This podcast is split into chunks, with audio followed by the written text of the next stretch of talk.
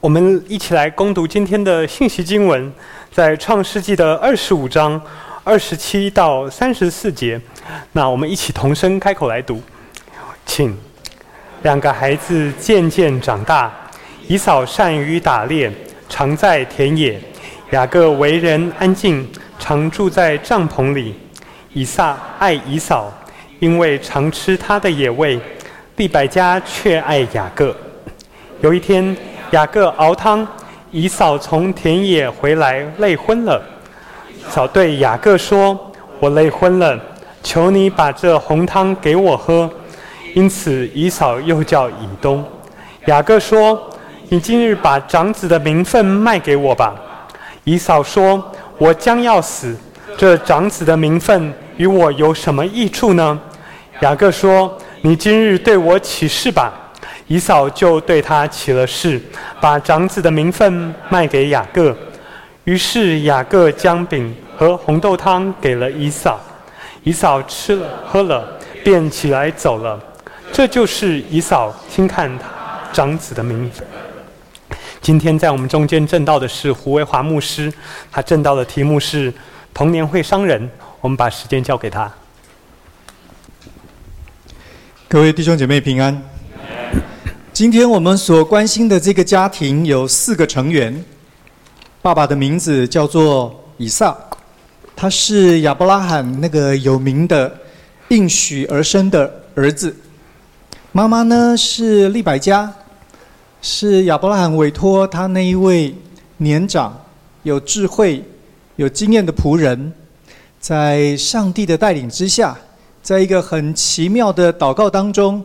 去到了远方，从哈兰娶回来，为他的少主人所娶回来的妻子利百加。这对夫妻呢，他们有两个孩子，有两个男生，是一对双胞胎的兄弟。哥哥呢，按照我们刚刚所读的，他的名字叫做以扫，他是一个非常非常大而化之的人，他不喜欢待在家里。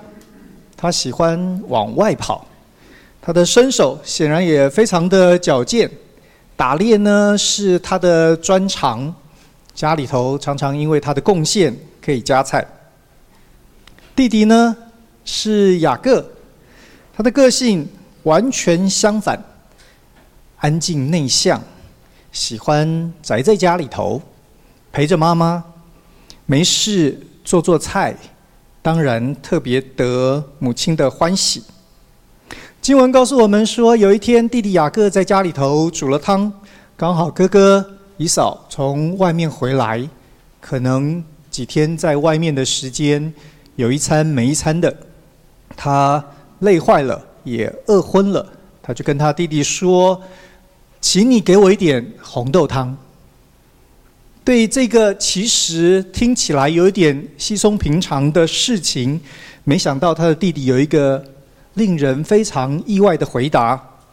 他说：“要汤可以，拿长子的名分来换。”弟兄姐妹，你想，雅各这个点子想了多久啊？他等这个机会等了多久啊？当然，我们没有答案，但是我们可以确定。这个要求绝对不是一个轻松的小事。没有想到这个哥哥呢，对于这样子的事情竟然不以为意。三十二节他说：“我将要死，这长子的名分对我有什么用呢？”这实在是一个不太动脑筋的哥哥。这么重大的事，他却这么的轻忽。所以呢，交易很快的就完成了。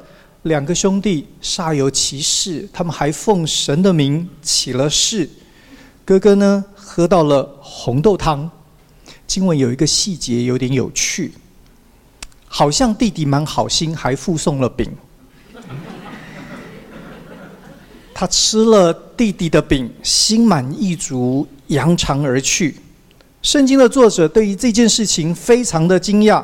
参了他一笔，说他轻看长子的名分。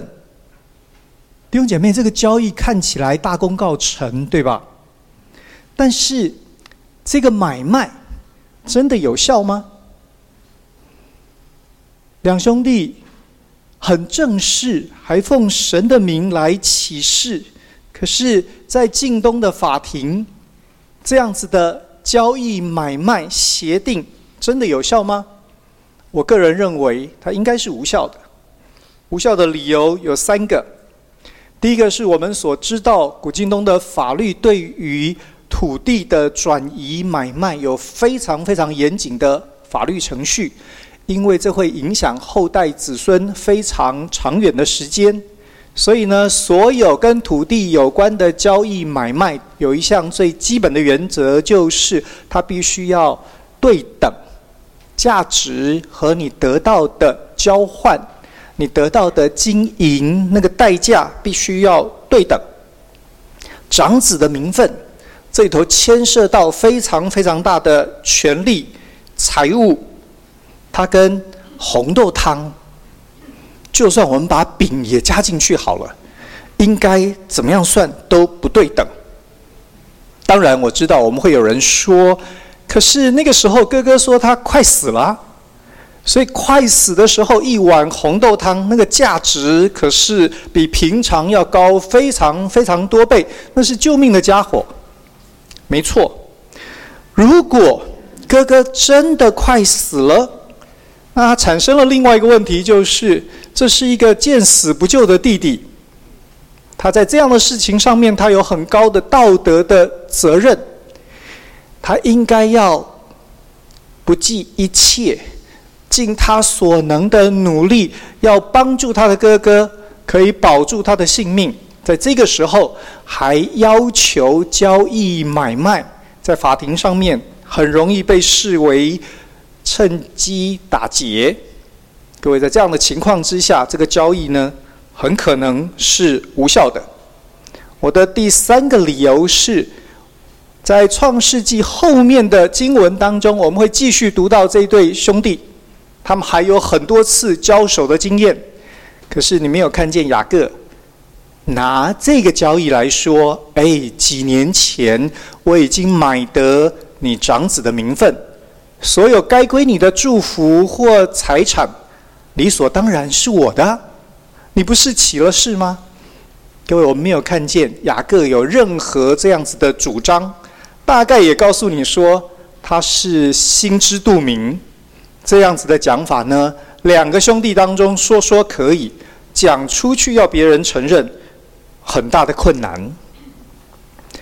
如果我的分析是对的，这整件事情看起来呢就是无效的，或者也许更正确的评论，这整件事情是胡闹的。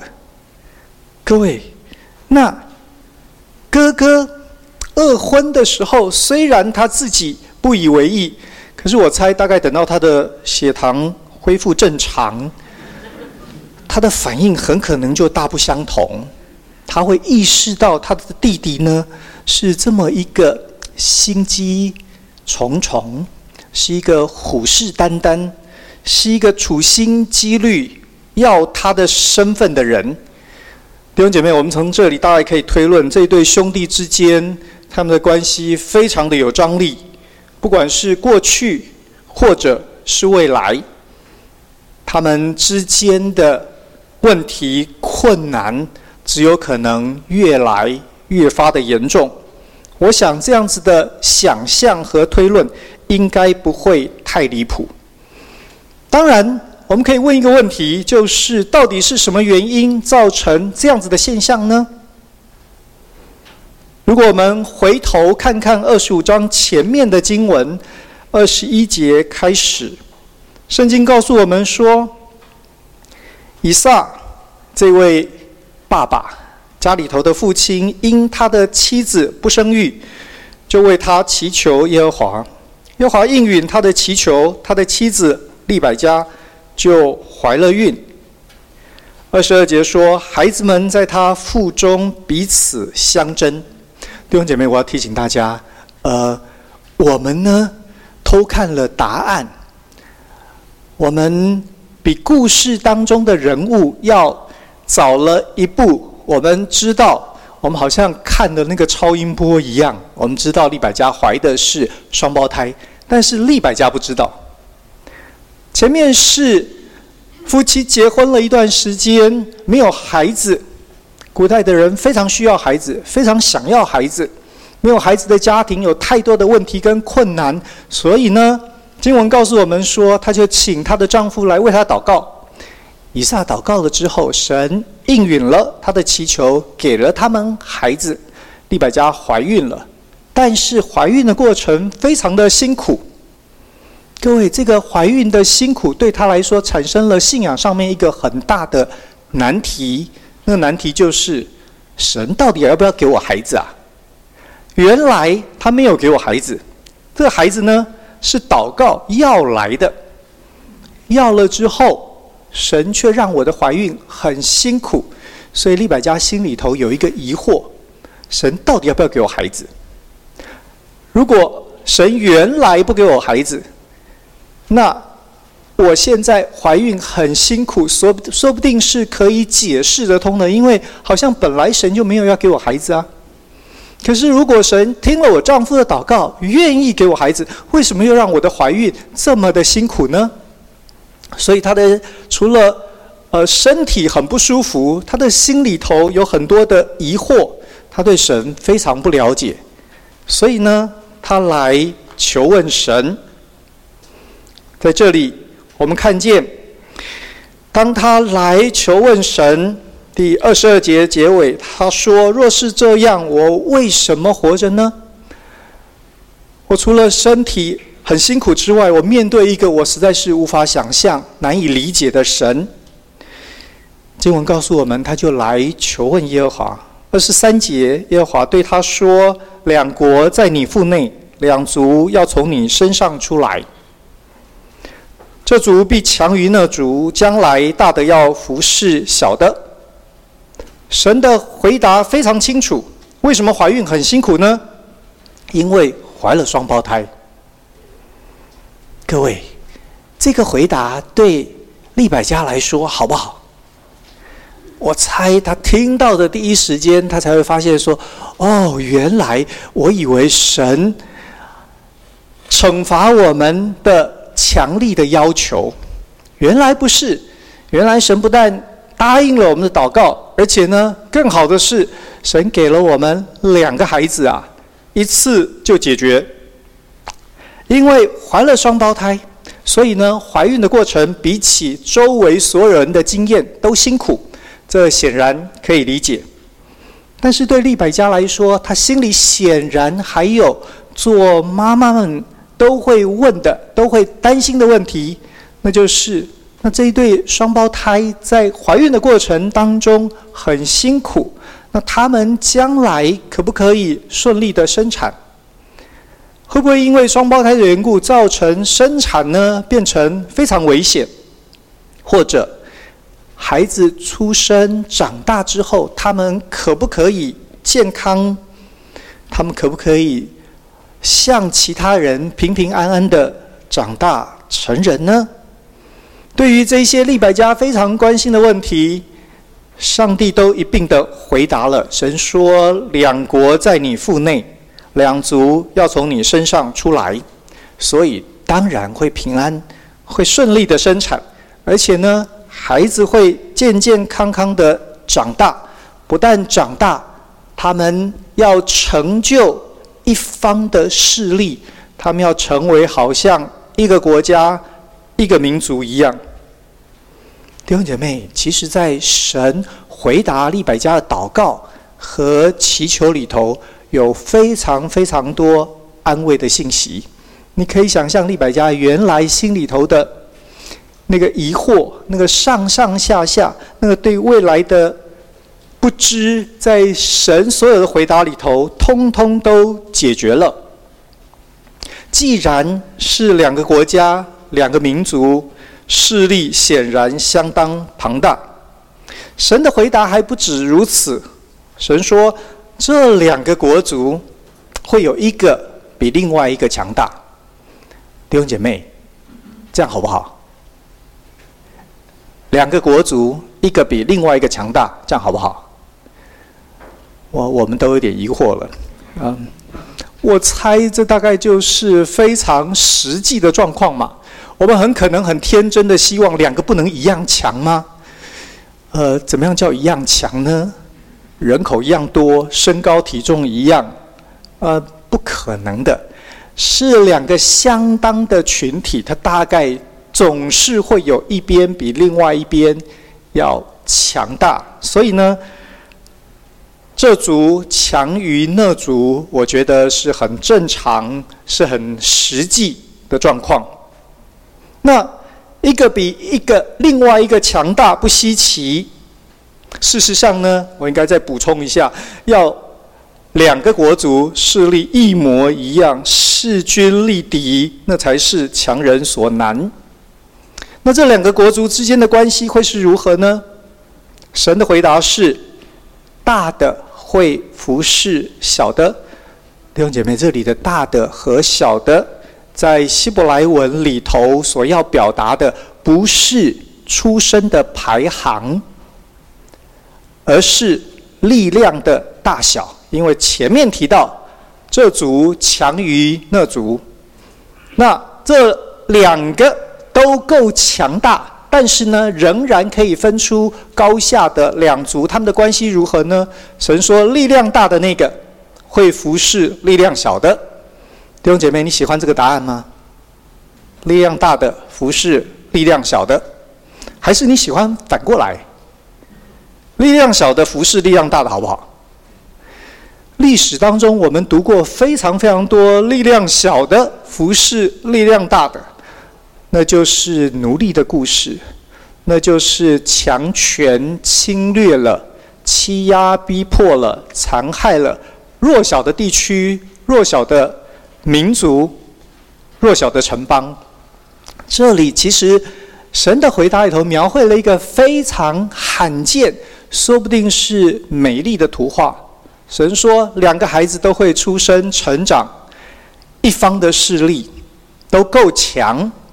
那如果真的要论他们两个之间的关系，的确有一族会强过另外一族，但是你放心，他们的关系美得很。力量强大的那个会愿意照顾、愿意帮助，甚至于就像仆人服侍主人一样的来服侍那力量弱小的。很多人读这段经文读错了，以为以扫雅各中间兄弟的纷争是上帝所写的剧本。我们刚刚才分析了这几节经文。不是这样的，也有人以为在历史当中，以色列和以东，以东后来成为整个阿拉伯民族里头的一个分支。很多人以为，一直到今天，在中东的世界，以色列人和阿拉伯人的这一些历史当中的恩怨情仇，他们的交恶是上帝的心意。各位，你才读过这些经文，你知道那不是经文本来的意思。神的美意是要成就一个非常美好兄弟的关系，那是上帝给利百加的回答。弟兄姐妹，如果神告诉利百加是你生了两个国家、两个民族，将来呢彼此纷争、不断的凶杀，我猜利百加那天可能不会从神的面前离开。利百加是开开心心、满足的从神面前回去，他心中所有的疑惑、困难，通通都得到解决了。如果兄弟的交恶不是神的意思，那以扫和雅各的问题从哪里来呢？我想大概是来自他们的原生家庭吧。原生家庭对于每一个人的成长都有非常深远的影响，这大概是近代心理学最普遍被人所知的观念。精神分析学的始祖弗洛伊德把人人的思想和意识做了很多很多的分析和理论上面的介绍。他认为，我们呢？我们的潜意识，那些很难进入我们的意识，或者根本没办法进入我们意识的生活经验。它虽然不是我们理智上面所清楚可以掌握的，却可能成为我们本能的欲望，成为我们人的一部分，在我们的潜意识里头影响、支配我们的一生。如果你不喜欢弗洛伊德，那我们来听听马克思的。马克思的想法是，人的本质是他所有社会性力量的结合。那个社会性的力量，不管是拉扯也好，不管是协调也好，最后成就了每一个人。简单的说，一个孩子，他从生下来。他还没有办法自立，他没有办法做决定。那很长的阶段，他受到周围的人的照顾，他得依赖那个环境。在这个适应的过程，从父母亲那里，他得到了非常非常多，进入他的潜意识，成为他这个人社会性的结合，成为他。个性的一部分，成为他价值观的一部分。我们每一个人都一样，在我们人生最开始的那个阶段，特别是我们的父母亲，他们的生活的模式，他们对待我们那个互动的关系，使我们成为我们的样子。即使到我们成年之后。在不知不觉当中，在我们觉得理所当然里头，我们反映出了那个影响。弟兄姐妹，我不觉得以撒或者是利百加有误解神所说关于以扫跟雅各的状况，他们的希伯来文比我们好太多了。他们从神的回答里头可以很清楚地听出来，神是赐福的神。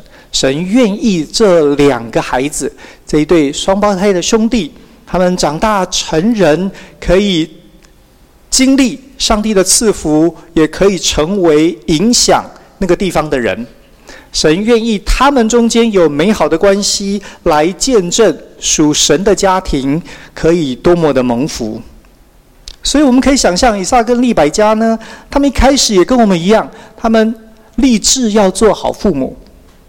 他们愿意付出爱心，用具体的行动作为来好好的照顾他们的孩子长大。他们一定在他们孩子成长的过程当中，发现很多孩子可爱的地方，发现很多家庭里头的乐趣。当然，也许也很难避免的是，爸爸或妈妈会觉得这两个孩子当中。有一个在这一点上面好像特别的深得我心，或者在另外的一方面好像比较可爱一点。另外一个呢，也许就是让人比较担心一些，好像也没什么特别的大不了。就在不知不觉，在忙进忙出，在日复一日之后，有一天他们突然发现，这两个孩子已经水火不容。弟兄姐妹，以扫跟雅各的关系，从这个红豆汤的买卖开始，成为这两个人好像一生斗争的起点。可是神不是要成就一个美好的关系吗？从这里要怎么走到那里呢？神的心意，所谓强大的要服侍弱小的，要如何成就呢？啊，我们今天没有时间处理这个部分。未来的几个礼拜，我们继续看下去，就会谜底揭晓。但是今天这段经文对我们来说，我觉得至少有几个可以提醒我们：我们当中一定有一些人在你的原生家庭当中，你受伤了。对这样子的人，我想说，原生家庭可能会影响你一阵子。但是它未必要决定你一辈子。我们一定需要有这个概念：原生家庭可以影响我们一阵子，但是它不需要决定我们一辈子。我们这些在基督耶稣里头的人，我们可以靠着上帝的慈爱来改变自己，就好像哥林多后书第五章第十七节所说的：“若有人在基督里，他就是新造的人，旧事已过，都变成新的了。”是新造的人，我们拥有新的价值观，我们可以有新的眼光，我们可以看到新的世界，我们可以看见，即使是在原来那个不够理想，说不定是充满伤害的家庭里头，可以成就新事。以弗所书第四章二十四节说。我们这一些在基督里头的信徒，我们可以穿上新人。这新人是照着神的形象造的，有真理的仁义和圣洁。圣经告诉我们，可以有新的品格，可以有新的生命，可以靠着神今天所赐给我们基督那复活的力量，在我们里面成为一个新的生命力。使我们成为一个新的人，我们可以挣脱原来原生家庭里头所留给我们的那些也许不好，甚至于是痛苦、是伤害、是苦毒的事。英国有一位作家叫做 Margaret Kennedy，他说：“家庭是什么呢？”他说：“家庭是我们经常展现最丑陋的一面的地方。”但是，也可以是我们改变成为最好的地方，就是在家庭里头的那一些不理想的部分，活出最美丽的生命。我知道我们当中，我们每一个人成长的经验都不一样，但是我相信我们当中有一些人，可能经历的不是我们会最羡慕的。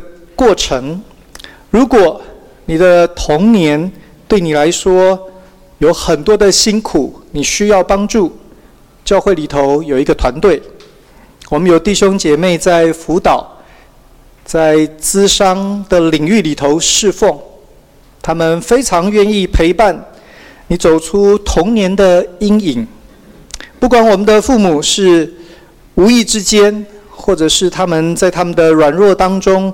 造成伤害，靠着耶稣基督，我们都可以得到医治跟更新。对于我们当中的父母，我想说的是，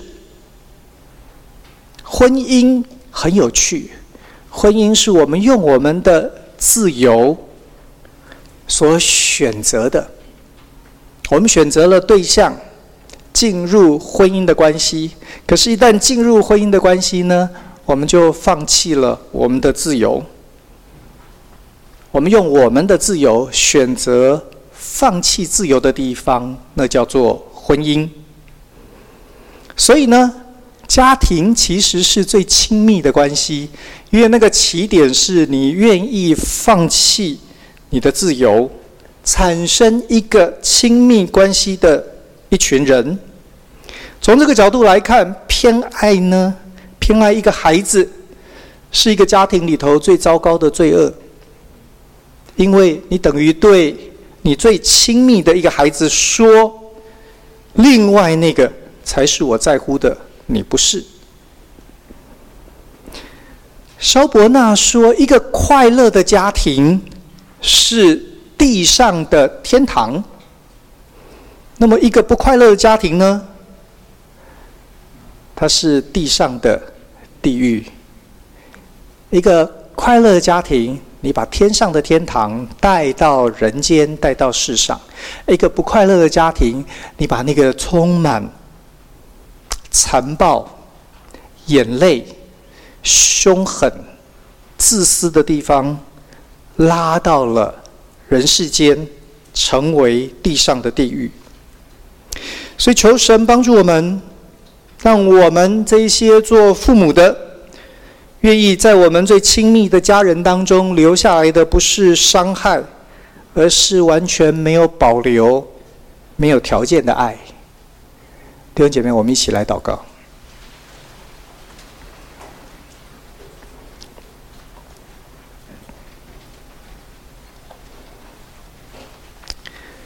如果你愿意，你可以花一点时间为你自己祷告，或者为你的家庭、你的孩子，甚至于你的父母祷告。